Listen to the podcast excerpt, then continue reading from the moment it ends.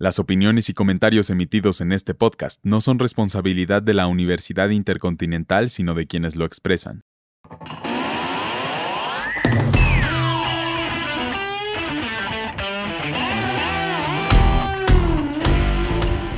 Hola, bienvenidos al Week Podcast. Yo soy Gerardo Gómez y para iniciar esta tercera temporada y el 2023 vamos a hablar de uno de los grandes guitarristas de todos los tiempos, que por desgracia el pasado 10 de enero murió dejando un legado muy importante en la música. Jeffrey Arnold Beck, nombre real de Jeff Beck, fue un guitarrista británico prodigio que incursionó en diversos géneros y estilos que incluyen el blues, el jazz, el rock e incluso la electrónica. Fue miembro de los Yardbirds al, abandonar Clapton la banda y fundó su Jeff Beck Group. Siempre estuvo en el top 5 de los mejores guitarristas de todos los tiempos. La revista Rolling Stone lo describió como uno de los guitarristas con mayor influencia en el rock, y aunque tuvo un éxito comercial moderado, recibió seis veces el Grammy como mejor interpretación de rock instrumental y uno por mejor interpretación pop instrumental. Fue inducido al Salón de la Fama del Rock and Roll dos veces, uno como miembro de los Yardbirds en el año 92 y el segundo como un artista solista en 2009. Beck nació en 1944 en Wallington, al sur de Londres, y muy pronto en su infancia se sintió atraído por la guitarra eléctrica y cuenta la leyenda que al escuchar al guitarrista Les Paul tocar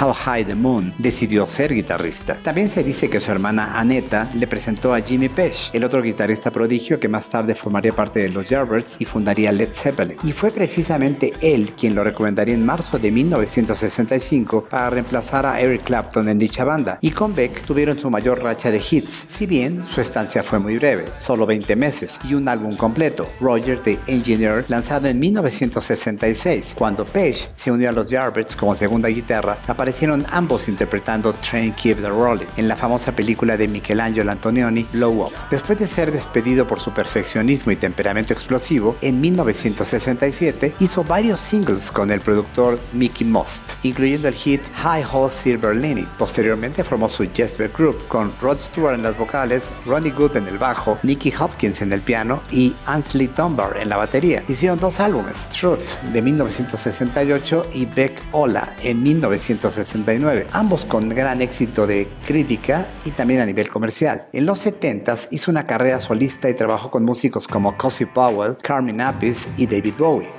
Su álbum de 1975, Blow by Blow, lo produjo el famoso productor de The Beatles, George Martin, y tuvo un gran éxito, llegó al número 4 de los charts. En 1981 hizo varias apariciones en vivo con Eric Clapton y en 1985 grabó con Rod Stewart la canción People Get Ready de Curtis Mayfield. Se lanzó como single y tuvo un gran éxito al igual que el video en MTV. En los 90s colaboró con Bon Jovi en Blaze of Glory, trabajó con Roger Waters y con Paul Rogers. Durante la década de los 2000 siguió haciendo álbumes, recibiendo premios y fue inducido al Salón de la Fama del Rock. Hizo colaboraciones con David Gilmour y con Morrissey. En 2010 lanzó el álbum Emotion and Commotion, en el que colaboraron las vocalistas Joss Stone e Imelda May, y ganó un par de Grammys. Durante esa década siguió haciendo giras y en 2020, durante la pandemia, sacó a la venta el single Isolation, un cover a la canción de John Lennon junto con Johnny Depp, muy a tono con el aislamiento mundial que se vivía. Fue precisamente con Depp con quien realizó su último álbum de estudio titulado 18 y que salió al mercado el 10 de junio de 2022. Jeff Beck falleció el 10 de enero de 2023 a la edad de 78 años en su natal Inglaterra. Descansa en paz. Gracias por escuchar este capítulo. Les recordamos que este es un proyecto institucional de la Universidad Intercontinental por parte de la licenciatura en Comunicación Digital.